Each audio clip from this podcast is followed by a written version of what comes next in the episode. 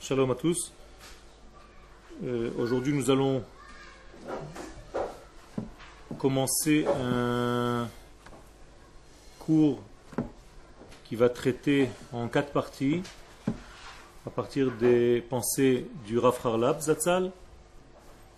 Nous allons traiter de la Leumiout dans le peuple d'Israël, c'est-à-dire le nationalisme concernant Israël. Est-ce qu'Israël est un peuple nationaliste?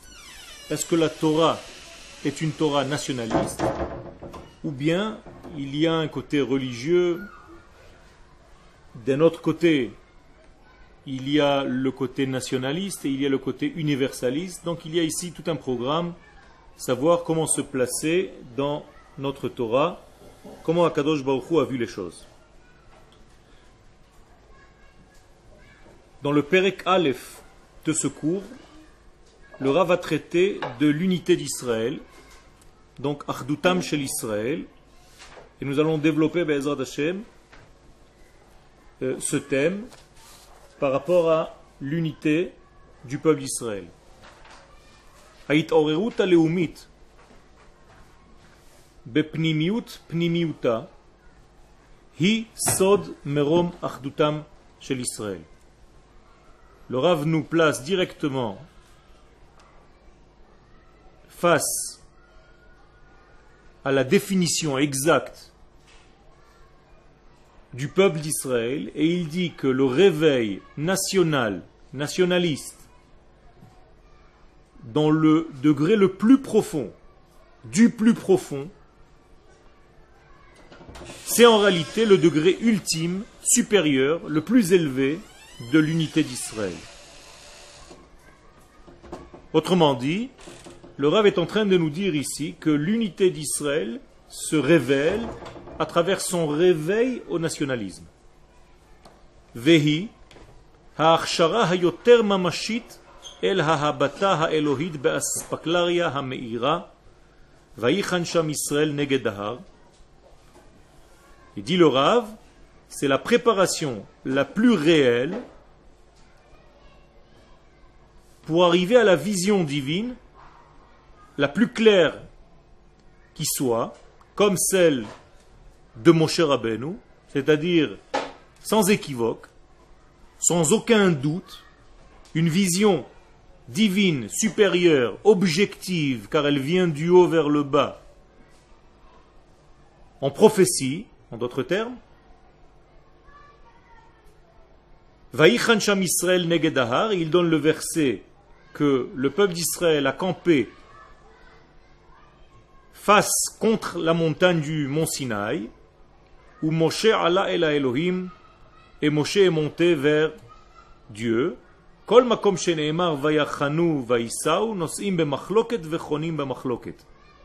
Donc à chaque endroit où la Torah parle au pluriel, ils ont campé, ils ont voyagé, concernant Israël, les sages nous expliquent que le fait que ce soit au pluriel vient nous indiquer qu'ils voyageaient avec des différenciations entre eux, une machloket, des disputes, des querelles, un manque d'entente,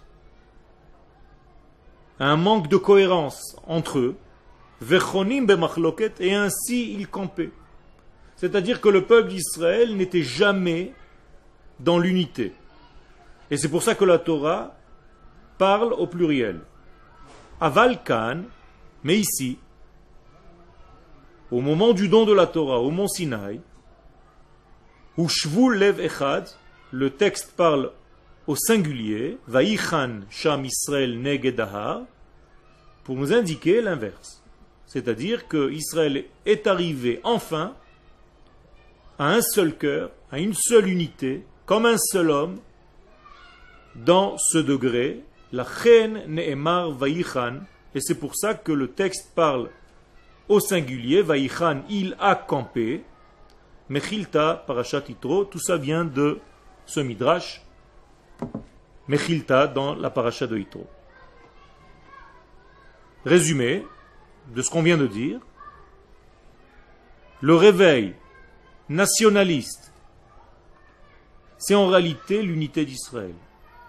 Autrement dit, lorsqu'Israël est uni, c'est parce qu'il est arrivé à dévoiler son côté national. Et non pas seulement son côté religieux. Ça veut dire que Israël peut se déplacer dans le désert, dans un mouvement continuel, mais toujours dans une querelle, sans unité. Mais à partir du moment où quelque chose de plus profond va apparaître, il est obligatoire que le peuple soit dans l'unité. Pourquoi? Parce que ce plus profond qui est en train d'apparaître, qui est en train de descendre sur Israël, n'est pas seulement un message religieux de Dieu, mais il a quelque chose de plus. Il y a ici un message qui s'adresse à la nation tout entière. Donc on est obligé d'introduire la notion nouvelle qui s'appelle nation, Ouma, Leumiout. Et donc, dit le Rav, c'est parce que Dieu descend vers nous avec cette nouvelle donnée, ce nouveau degré qui s'appelle le nationalisme du peuple d'Israël, il ne nous considère pas comme un ensemble d'individus, mais comme une nation. Eh bien, à partir de ce moment-là, cette nation va faire, va mettre en relief son unité. Ça veut dire unité égale nationalisme. Dès que tu te réveilles dans un mouvement nationaliste, eh bien, tu peux toucher à l'unité. Tant que le côté nationaliste ne s'est pas réveillé, même s'il y a d'autres côtés, eh bien, on n'arrive pas encore à l'unité. Unité égale valeur nationaliste. Pour l'instant, c'est ce que le Rav est en train de nous indiquer. On n'a pas encore compris pourquoi. Mais le Rav est en train de placer son message et il traite l'unité d'Israël par le côté national d'Israël. Veomnam ken. Effectivement, dit le Rav, azot nitgalta bazman haraouila. Ce réveil nationaliste s'est révélé au moment opportun. C'est-à-dire le moment voulu, le véritable moment, avec une exactitude dans le temps, eh bien ce réveil national a été révélé à Israël. Ça veut dire tout simplement que le don de la Torah au mont Sinaï, parce qu'il s'agit de cette référence, ce n'est pas le moment où Dieu a donné la Torah à Israël seulement, mais c'est le moment où le peuple d'Israël a découvert quelque chose de plus. Et cette chose-là, c'est qu'il était une nation c'est que le peuple d'Israël est une nation, que la Torah a été donnée à une nation et que la Torah a une valeur nationaliste. Ça, c'est un chidouche. Ça, c'est une nouveauté dans la bouche de Rav Harlap. Et maintenant, il explique pourquoi le fait que Dieu descende vers notre monde pour nous donner la Torah, quel rapport avec un côté nationaliste? Il s'agit là du don de la Torah, donc c'est un côté religieux je ne comprends pas pourquoi le rêve est en train d'introduire une notion qui apparemment est étrangère. La Torah qui descend dans le monde, je comprends. C'est une indication religieuse, entre guillemets, d'un Dieu qui veut donner à son peuple la direction de vie. Mais en quoi ça a rapport avec la nation d'Israël? Ça, c'est le chidouche de notre cours. C'est que nous sommes en train de comprendre que la Torah, justement, n'est pas religieuse, que nous ne sommes pas une religion, mais que nous sommes une nation qui applique des lois qui correspondent à la nature de cette nation. Ça veut dire que la Torah, dans son plus profond degré, s'adresse, appartient à la nation d'Israël et pas à des hommes individuels les choses se compliquent parce qu'en réalité, je peux dire, en extrapolant, que si un homme se détachait de sa nation d'Israël, même s'il appliquait la Torah et les mitzvot, eh bien ça n'a pas la même valeur. Parce qu'il a lâché son côté nationaliste. Donc il est devenu religieux, mais qui ne fait pas partie, qui n'a pas pris conscience de cette nation d'Israël, donc il y a un manque dans son approche.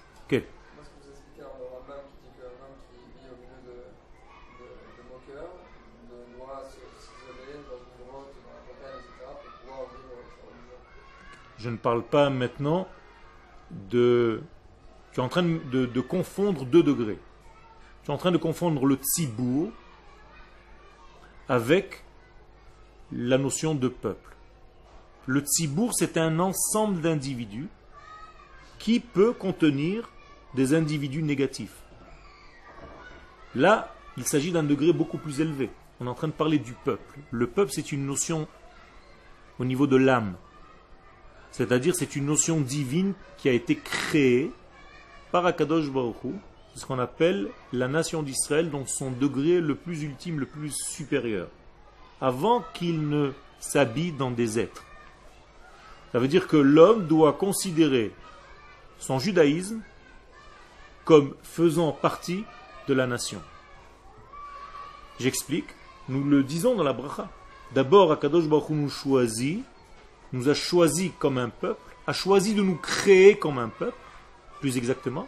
Asher Bachar Banu Mikol Ha'amim, et seulement grâce à ça, Venatan Lanu et HaTorah, et Torato. C'est grâce au fait que je fasse partie de cette nation Israël que je peux recevoir la Torah. C'est pas la Torah qui m'a rendu Israël, c'est Israël que je suis qui me permet de recevoir la Torah. Vous avez compris? Ça veut dire je suis d'abord Israël avant de recevoir la Torah. Je ne suis pas devenu Israël quand j'ai reçu la Torah. Dieu m'a déjà prévu Israël pour me donner cette Torah. Donc, Asher Bachar Banu, dans l'ordre, il nous a déjà choisi, Mikol Amim. Donc, je suis d'abord une nation, parmi les autres une nation spéciale que Dieu a créée avec certaines qualités. Ve Nathan Et c'est à cette condition qu'il m'a donné la Torah. Je vais là contre une idée reçue que nous sommes le peuple du livre. D'après ce que je viens de dire, nous ne sommes pas le peuple du livre. Mais le livre, c'est le livre du peuple. C'est pas pareil. Si j'étais le peuple du livre, ça veut dire que la Torah existe avant le peuple. C'est vrai? Non. Si on dit que la Torah était le, mode d'emploi. Mais avant qu'il y ait ce mode d'emploi, Israël alou trila. Israël est monté dans la pensée divine pour créer le monde en premier degré. Ah, ça veut dire que même la Torah, c'est au niveau de la pensée. Ce n'était pas la Torah de maintenant. C'est la même chose. Ça veut dire que la pensée de Dieu concernant Israël précède, entre guillemets, la pensée de Dieu concernant la Torah. Qui nous dit ce secret? Rabbi Akiva. Rabbi Akiva nous dit, au départ je croyais qu'Israël devient en deuxième lieu par rapport à la Torah, mais maintenant j'ai pris conscience qu'Israël, c'est la première pensée du divin. Moralité, je suis d'abord une nation avant de recevoir la Torah. Donc la Torah, qui est le livre, entre guillemets, c'est le livre de la nation, et pas la nation du livre. Ça veut dire, si je suis la nation du livre, ça veut dire que, en réalité, c'est le livre qui m'a précédé. Mais à Kadosh Baruch ce qu'on est en train de dire, c'est un petit peu complexe, parce qu'en réalité, la Torah, Israël et Akadosh Baruch c'est en réalité une seule et même chose. Mais si on devait mettre dans l'ordre d'idées les choses par leur degré d'importance, Israël précède à tout. Et c'est pour ça que la bénédiction que nous disons, c'est d'abord qu'il nous a prélevé, qui nous a choisi parmi les peuples, et deuxième degré, qui nous a donné la Torah, et pas l'inverse.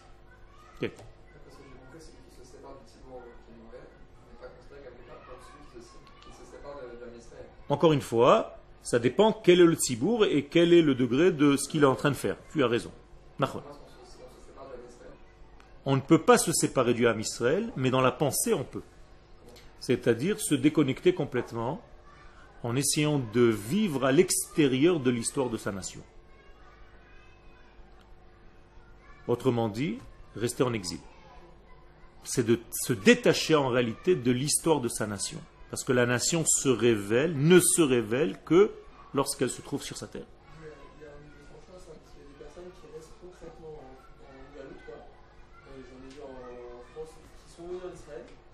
réussi à, à, vivre en Israël, ils sont partis en France, faire des affaires, mais tout en aidant.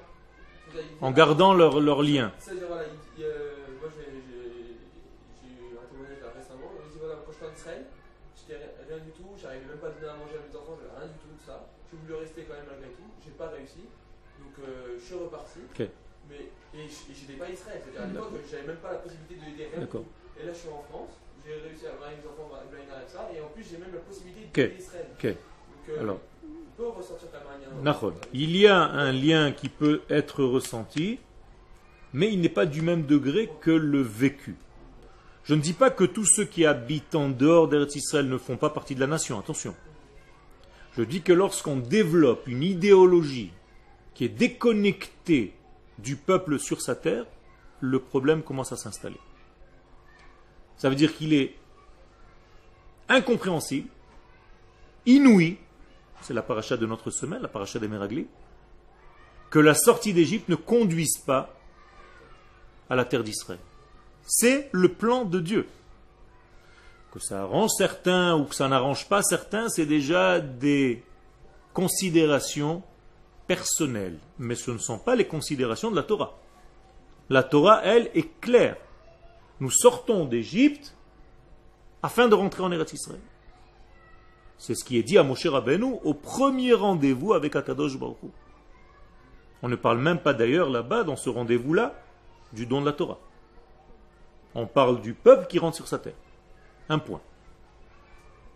Moralité, il est inconcevable en réalité que le judaïsme se développe définitivement à l'infini en dehors de sa terre. Car en dehors de sa terre, il prendra une connotation religieuse. Et là, la nouveauté, c'est que sur sa terre, il regagne son côté national. Pour nous indiquer, tout simplement, que si la Torah était religieuse, on aurait pu l'appliquer n'importe où dans le monde. Or, les Chachamim nous disent que l'application véritable de la Torah, et la Torah le dit elle-même, tout au long du livre de Dvarim,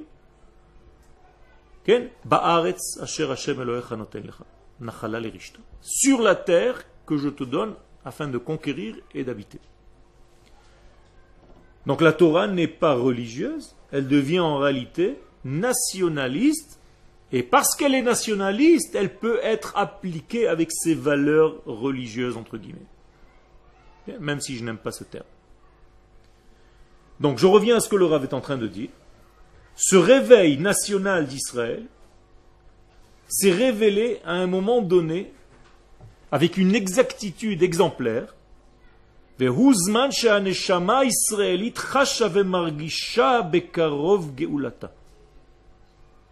Au moment où ce réveil national se réveille, eh bien, c'est le moment, le même moment, le même instant, dit le Rav, où l'âme d'Israël est en train de ressentir qu'elle est proche de sa délivrance. Ça veut dire que la délivrance véritable du peuple d'Israël, le messianisme d'Israël, c'est lorsque le côté nationaliste se révélera. Lorsqu'on arrêtera d'être que des religieux. Lorsqu'on comprendra que la Torah s'adresse à une nation tout entière et à des hommes individuels qui appliquent telle et telle mitzvah. Geulat Olamim, et ça, ce degré-là, cette prise de conscience que je suis une nation, c'est la Geulat Olamim, c'est la délivrance définitive, totale.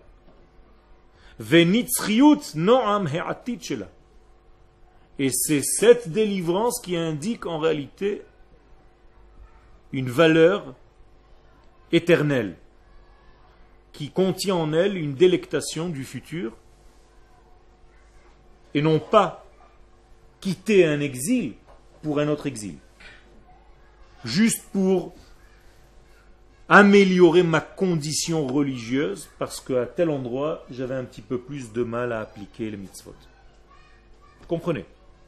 Le retour en Israël n'est pas un retour superficiel extérieur, mais c'est un retour vers la valeur qu'Akadosh Baruch avait prévue au départ. C'est-à-dire créer une nation. Dévoiler une nation. Or, une nation ne peut pas se dévoiler, ne peut pas se développer ne peut pas se concrétiser si ce n'est que sur la terre qui lui correspond. Ve'alken, conclusion du Rav, c'est pourquoi. Shavahi el bet C'est pourquoi elle revient, cette nation, vers la maison de son père.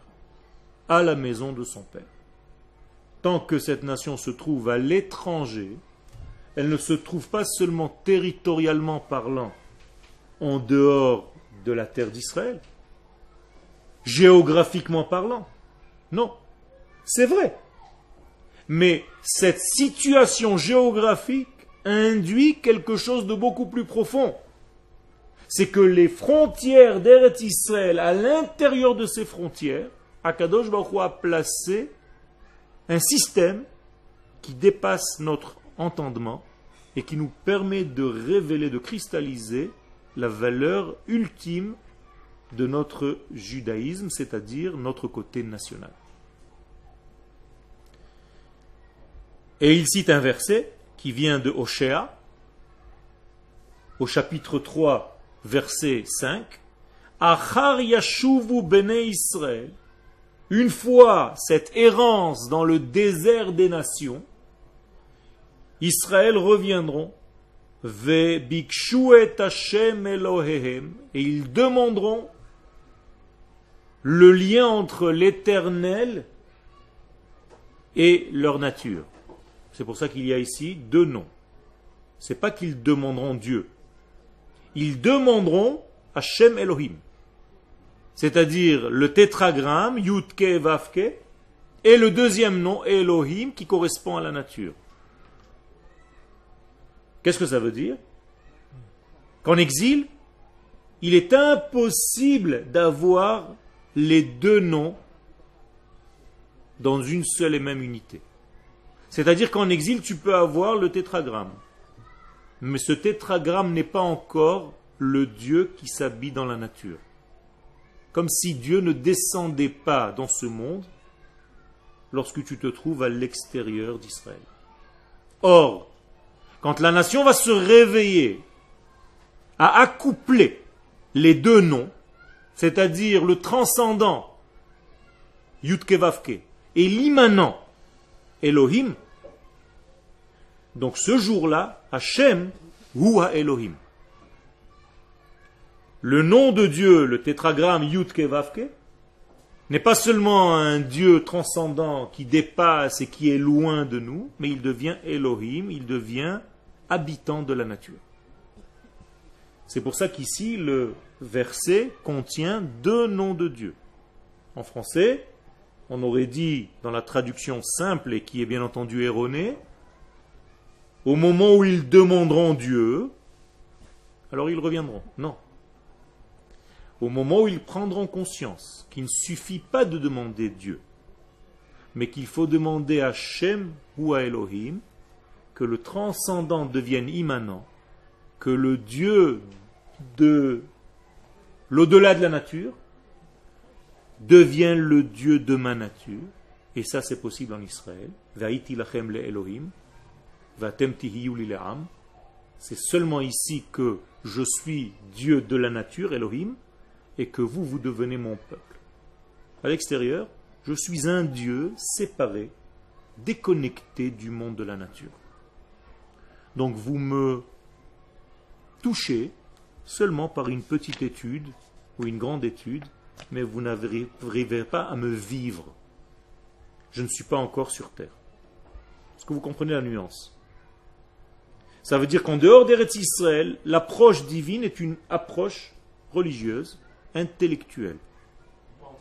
mais pas entière. Elle n'est pas encore descendue dans le corps.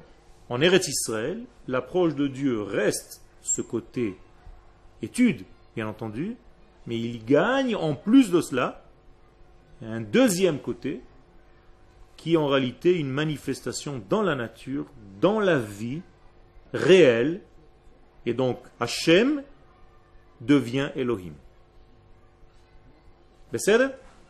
Donc, je reprends le verset que le Rav est en train de citer de Oshéa.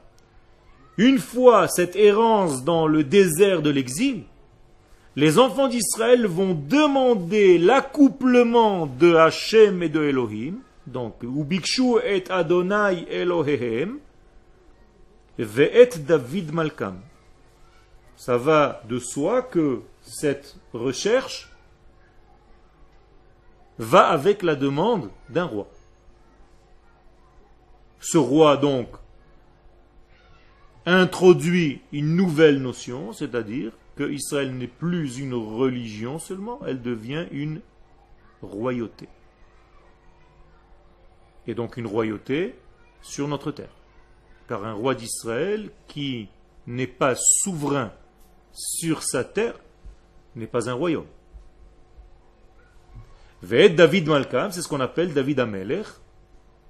Bien entendu, référence au messianisme, au Mashiach, Ben David, qui est avant tout un roi, et non pas un rabbin. Le Mashiach est un roi, Melech HaMashiach.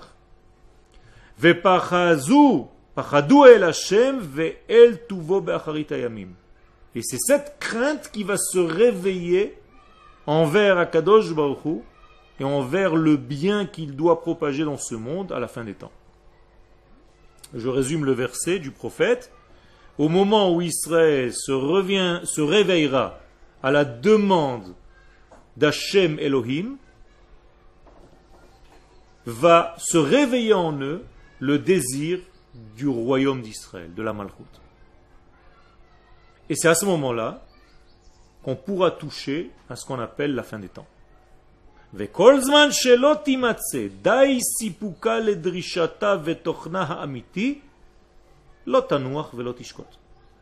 Et tout le temps que cette nation d'Israël ne trouvera pas les éléments qu'on vient de dire maintenant, c'est-à-dire ni l'accouplement de Hachem Yudkevavke avec Elohim, donc le Dieu transcendant et le Dieu immanent, qui est le même, Tant que le peuple d'Israël ne demandera pas une royauté, mais qui restera seulement une religion, eh bien il n'y aura pas de repos à ce peuple, car ce peuple en réalité vivra en décalage par rapport à sa véritable direction.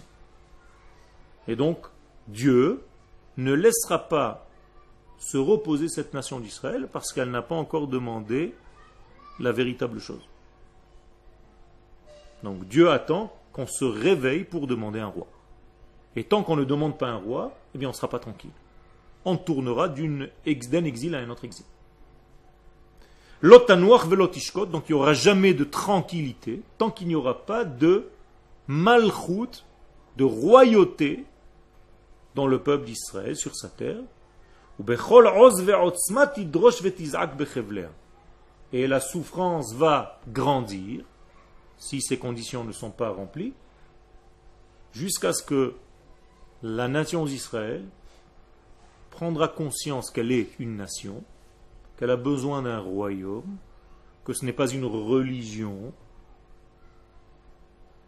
et si ça doit passer par de la souffrance, ça passera, dit le Rav, par de la souffrance, jusqu'à ce que cette nation pousse des cris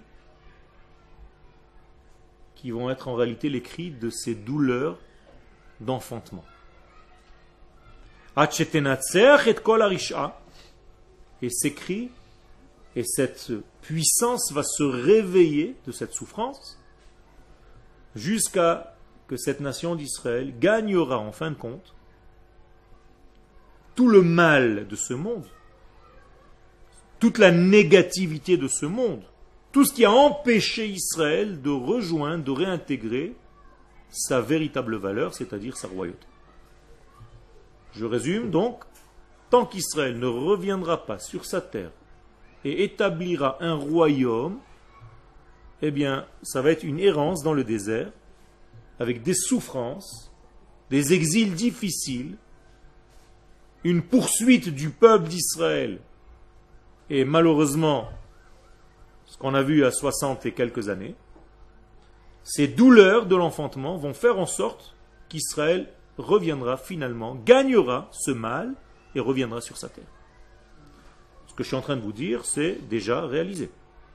C'est-à-dire que nous sommes déjà après. Nous n'avons pas fini, car le royaume établi aujourd'hui n'est pas encore le royaume idéal auquel le peuple aspire, mais il est en voie de le devenir. Le problème, c'est que ça peut pas, on peut pas aller de pair parce que malgré tout, il y, a, il y a- il y a un problème, on ne peut pas faire une royauté. Aujourd'hui, nous, nous-mêmes, on pas, euh, euh, même si on le veut, même si on le souhaite, tout ça, créer une royauté. Aujourd'hui, nous avons créé une royauté. Le gouvernement d'aujourd'hui est considéré comme une royauté. Encore une fois, pas une royauté dans sa valeur ultime, mais une royauté en devenir. C'est-à-dire un semblant de royauté petit à petit qui va s'établir et qui va prendre la couleur, la nuance qu'Akadosh Baruch attend. Mais oui, ce qu'il y a aujourd'hui est déjà le début de la royauté d'Israël. Parce que, euh, ça veut dire, no- no- normalement, je sais pas, il c'est- il y a des écrits pour dire que comment le royaume va se faire, c'est-à-dire euh, comment ça, ça va. Alors dis-moi, qu'est-ce que c'est que le royaume Qu'est-ce qu'un roi d'Israël En sachant, bah, un peu comme David, quoi. Euh, c'est- c'est un peu dans ce- tu as raison, David c'est l'exemple type, mais qu'est-ce que doit faire un roi d'Israël Nous avons des halakhot, nous le savons. Qu'est-ce que doit faire un roi d'Israël pour être considéré comme roi Ma Il doit être loin déjà. Il doit être roi. Il doit être oint par le prophète. S'il n'y a pas de prophète, Il doit- bah, je sais pas, c'est par, euh, c'est par le peuple. C'est-à-dire, il, a fait. Le peuple remplace la prophétie et le roi doit appliquer trois choses. Avoir une monnaie, aujourd'hui nous l'avons. Avoir une armée, aujourd'hui nous l'avons. Et avoir quoi?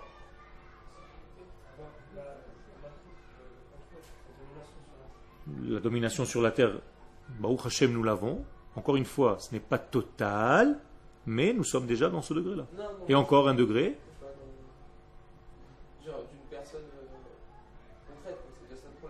une personne concrète. Je parle d'une personne concrète. Je parle de Binyamin Netanyahu. Je parle d'une personne concrète. Il, a Il a le statut du roi par rapport à ce que la Torah indique. Oui, vis-à-vis du peuple, c'est-à-dire nous aujourd'hui, Mais, encore une fois, ce n'est pas encore l'idéal. Justement, je vous le pose. Je pose la question. Quel est le troisième degré? Donc la monnaie, donc l'infrastructure donc économique, infrastructure militaire. Ce que je viens de dire, ça fait partie de cette politique. Et ma. Alors vous allez ouvrir votre livre pour la prochaine fois du Rambam dans les halachot qui concernent les rois d'Israël pour savoir ce que le roi d'Israël doit être. Je ne vais pas vous faire le travail à votre place. Vous allez m'apporter la prochaine fois le troisième élément. Qu'est-ce qu'un roi d'Israël doit avoir pour être considéré comme roi? Encore une fois, je répète, aujourd'hui, nous sommes dans la direction de cette royauté, bien qu'elle ne soit pas la royauté idéale que nous attendons. Mais la royauté d'Israël ne se fait pas en un seul jour.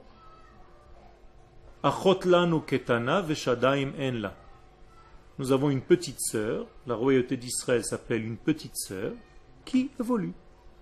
Au départ, elle est une petite fille, et un jour elle deviendra une femme. Et il faut l'accompagner dans son évolution. Quel. Voilà. Quand il n'y a pas de prophétie, Am Israël tout entier, c'est le prophète. La source est dans tous nos écrits, dans le Tanakh lui-même, et même dans des moments où le prophète n'est pas là, le peuple d'Israël prend la place de la prophétie. Am Israël devient prophète, même s'il n'y a pas un homme prophète. Un exemple dans le Tanakh Slicha Un exemple dans le Tanakh, je- du peuple qui est qui est élit un roi pour la Euh, reine. Il y a des exemples dans la Torah. Dans le Tanakh, il y avait encore la période des prophètes, mais lorsque les prophètes disparaissent, ok, eh bien, le peuple remplace en réalité la force du prophète. au moment où les prophètes s'arrêtent. Jusqu'au moment où la prophétie reviendra. Donc le peuple d'Israël, encore une fois, ce n'est pas encore une fois l'idéal. Il faut attendre un prophète. Mais en attendant que le prophète revienne, ce que le peuple d'Israël fait, ça a valeur de prophétie. En attendant le retour de la prophétie. Ok. Ma. Euh, ça, c'est les trois choses qu'on nous devons faire lorsqu'on arrive en terre d'Israël.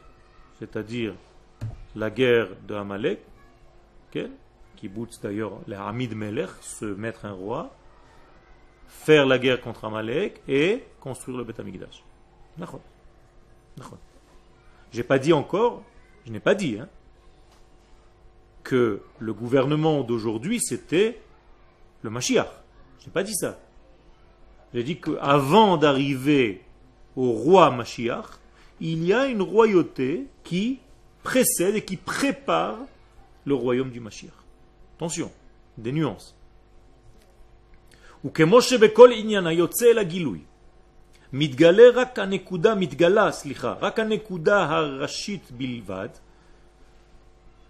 de la même manière que tout ce qui est en train de sortir à un niveau de dévoilement, au départ, ne dévoile de lui que la partie première, la partie naissante, והיא ומשתכללת בכליל הדרה ותפארתה, qui ce point de- d'initial va grandir, va se perfectionner, va devenir dans la splendeur à l'idée anashim gdolé dea, grâce à des hommes qui ont une pensée énorme, grandiose. Le Rav est en train de nous dire que les choses commencent toujours par un petit point et que ce petit point devient quelque chose de grand. On va dire, ce n'est pas du rien au tout, en une seule fraction de seconde. Non. La royauté d'Israël, c'est une royauté qui pousse, qui au départ ressemble à une graine, qui cette graine va se développer et va devenir une plante. Et si tu ne sais pas accompagner cette évolution et tu crois que le messianisme c'est une date, tu vas te tromper parce qu'en réalité, tu vas tomber dans une déprime parce que le messianisme d'Israël n'est pas une date mais un processus. Donc si tu ne sais pas voir le processus, tu t'attendras toujours à une date qui n'arrive pas. Car le processus c'est un ensemble de dates. Et chaque jour, il y a une évolution de ce même degré. C'est-à-dire qu'aujourd'hui, nous sommes déjà dans la période messianique qui a déjà commencé, et nous sommes dans l'évolution de ce messianisme. Et si toi, tu attends un messianisme comme s'il n'était pas encore arrivé, comme s'il n'était pas encore commencé, tu risques d'être déçu. Vous avez compris? Ça veut dire que le retour d'Akadosh Baruch Hu par le peuple d'Israël à Tzion, c'est le début du messianisme. Et ça, ça a commencé il y a quelques cent ans. Et tout doucement, nous sommes en train de revenir, de nous installer, de devenir souverains sur notre terre. Ça, c'est le messianisme d'Israël. Il n'y a aucune autre loi messianique dans le livre du Rambam, si ce n'est que le retour d'Israël sur sa terre. C'est ça le messianisme. Un seul verset, le Rambam apporte pour corroborer ces dires. Et ce verset, c'est si tu es au fin fond des cieux, je te ramènerai sur la terre. Voilà le messianisme selon le Rambam. Un point à la ligne. Aujourd'hui, nous sommes donc, d'après le Rambam, inscrits dans cette évolution des choses. Donc nous sommes déjà en plein messianisme. Je n'ai pas dit que le messianisme est terminé, je répète, pour que ce soit bien clair, C'est un processus qui évolue au fur et à mesure des années qui passent. Mais nous devons avoir les yeux qui voient ce processus et ne pas être aveugles en, en disant que le processus n'a même pas commencé. Dit le Rav, car Gam La même chose au niveau de la nation d'Israël. Ne croyez pas que l'unité d'Israël va se dévoiler en un seul jour. Dans sa splendeur rayonnante. Nakir et Kocha Hagadol, que ce jour-là, bien entendu, on verra sa grande force. Oui, mais au départ, elle est un point de départ. Elle aussi.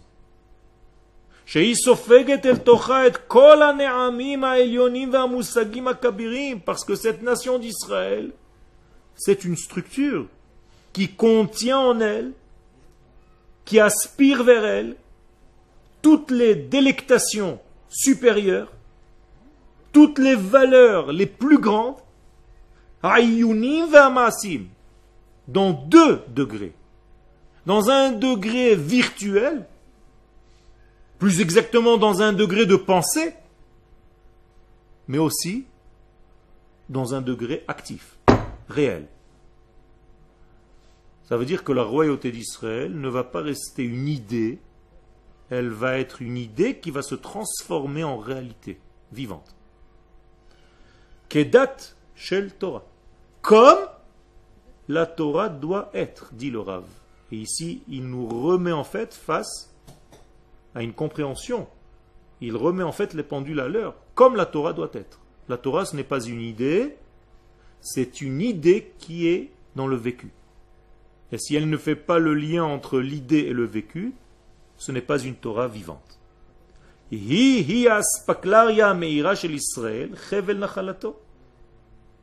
Et donc c'est dans cet ordre de développement que va apparaître la grande lumière d'Israël, Chevel Nachalato, qui est en réalité la suite, comme une corde, comme un lien, comme un fil conducteur pour arriver à sa Nachala, à son héritage, c'est-à-dire à sa terre. Nidgalta rak bereshit nekudata. Et au départ, nous précise le Rav, ça ne va pas apparaître totalement comme je viens de l'indiquer avec cette euh, splendeur réelle, vécu, visible. Non. Au départ, ça va commencer Reshit Nekudata. Comme une petite lumière, comme un petit degré, comme une petite pointe, une petite graine, un point. Et ce point-là, ne le néglige pas. Ne dis pas non, pour moi la Géoula, c'est seulement lorsque la totalité sera là. Le Rav te dit non, attention. La Géoula, c'est une évolution que tu dois accompagner. Donc ne néglige pas la Géoula ni dans son premier degré, ni dans ce degré du milieu, ni à la fin de son degré. C'est la même Géoula qui se développe. Et cette Géoula, en se développant, elle nous demande, elle nous exige quoi? Les akirota, de la reconnaître. C'est-à-dire que, si je reviens à ma parabole, cette petite fille qui est encore une petite fille, même lorsqu'elle est une petite fille, elle sait qu'elle va devenir un jour une femme, la royauté d'Israël. Et en étant petite fille, elle nous demande, reconnaissez-moi, attention, un jour je deviendrai une reine. Et si vous n'avez pas reconnu mon évolution, vous avez raté en réalité toutes les étapes de ma vie avant que je ne devienne ce que je dois devenir. Exactement comme l'évolution d'un enfant. Quand vous serez père, vous allez voir que votre enfant, il est important dès sa naissance. C'est pas que vous avez prévu pour lui de devenir un jour et vous avez marqué sur un bout de papier, vous l'avez mis dans un coffre. Toi, tu deviendras. Et tant qu'il n'est pas à ce degré que toi, tu as prévu, cet enfant ne vaut rien. C'est possible de vivre comme ça? C'est-à-dire, dès le départ, vous tuez votre enfant. Alors, permettez à votre enfant de grandir, accompagnez-le dans sa, dans son évolution, et aidez-le à sortir de lui, pas ce que vous, vous voulez, mais ce que lui est, dans son identité la plus profonde. Akadosh Baruch sait exactement ce que la royauté d'Israël doit être, c'est lui qui l'a créée, et il nous demande de la reconnaître. Et même cette royauté elle-même nous demande à nous, le peuple, de la reconnaître. Autrement dit, il y a des gens qui ne vont pas la reconnaître. Et la royauté elle-même parle à ces gens-là. Reconnaissez-moi, reconnaissez-moi. Prenez conscience que je suis là, j'évolue, je grandis, devant vous. Mais vous ne me voyez pas grandir. Parce que vous êtes trop préoccupé à voir quelque chose de fini. Vous n'arrivez pas à voir le cheminement des choses.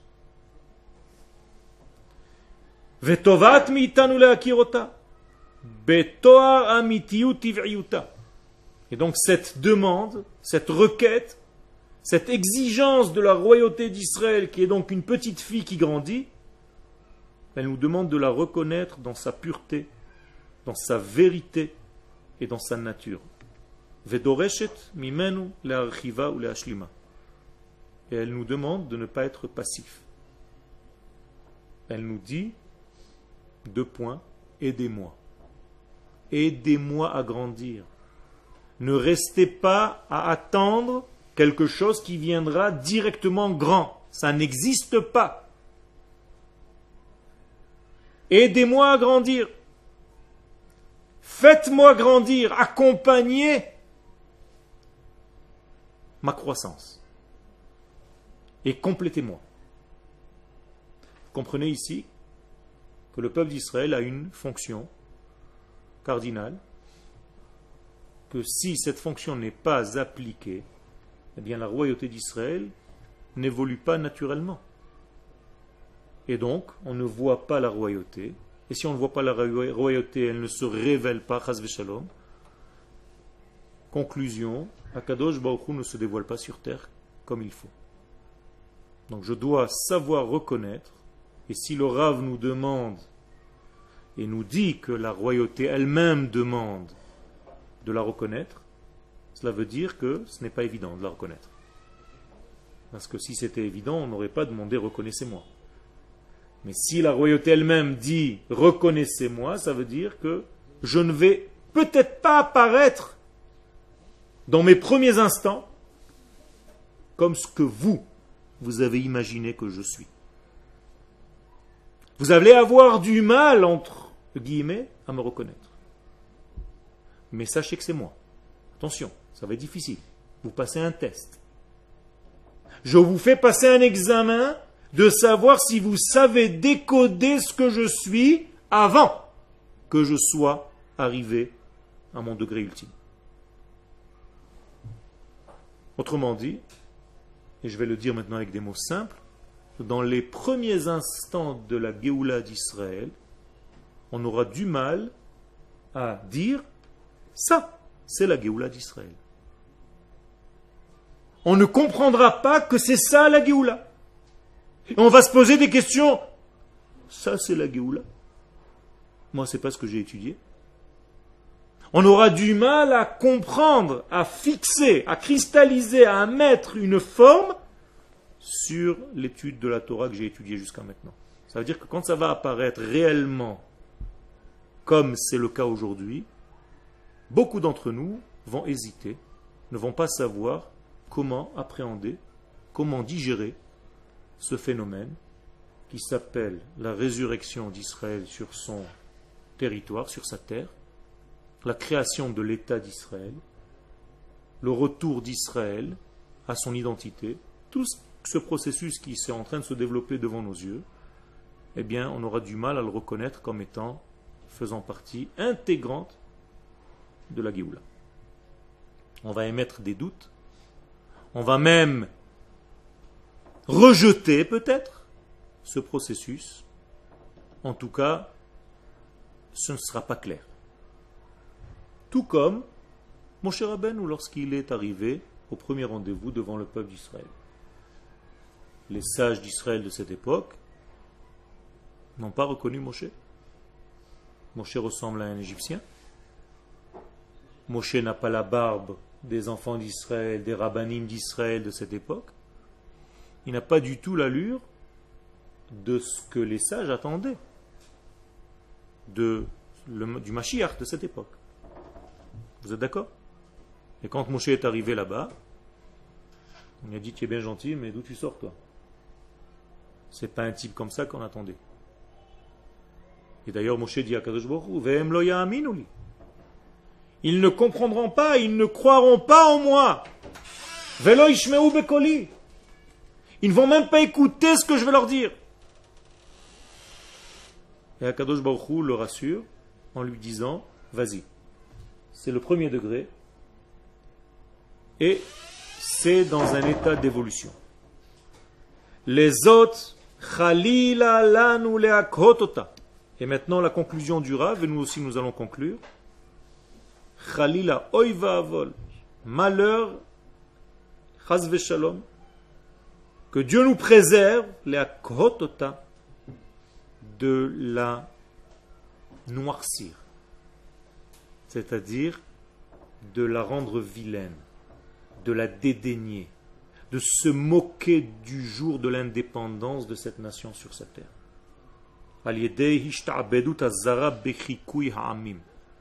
Parce que nous sommes tellement imprégnés par des cultures étrangères à notre racine que nous allons avoir du mal à reconnaître que c'est bel et bien la Géoula qui est en train de se développer devant nos yeux.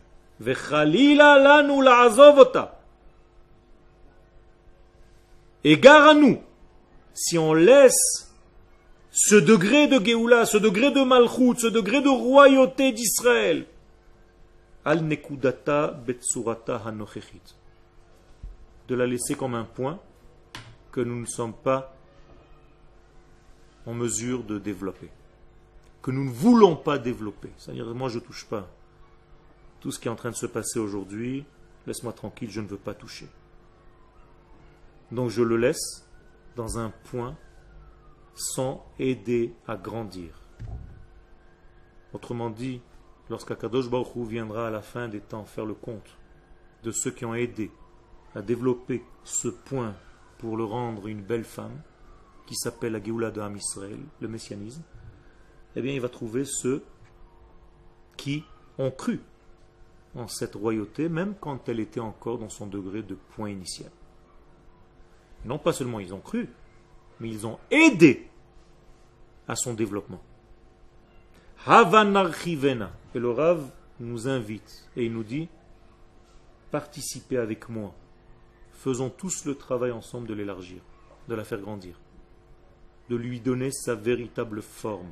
Ne la laissons pas comme un point, comme une idée qui n'est pas développée. Havanegadelena, faisons-la devenir grande. Je pense qu'il y a ici un message extraordinaire que le Rav nous donne en nous disant d'abord comment les choses vont apparaître à la fin des temps, et nous sommes en train de les vivre, et surtout il nous pousse à ne pas rester inactifs, passifs face à notre Géoula, mais bien au contraire, il nous invite à devenir ceux qui accélèrent le processus, qui font grandir la royauté d'Israël et qui la développent. À nous de choisir le camp dans lequel nous voulons être. Ceux qui restent à distance et qui voient ce point sans l'aider à grandir, et ceux qui mettent la main à la pâte pour faire de ce point tout le royaume d'Israël prévu par Akadosh Baruch.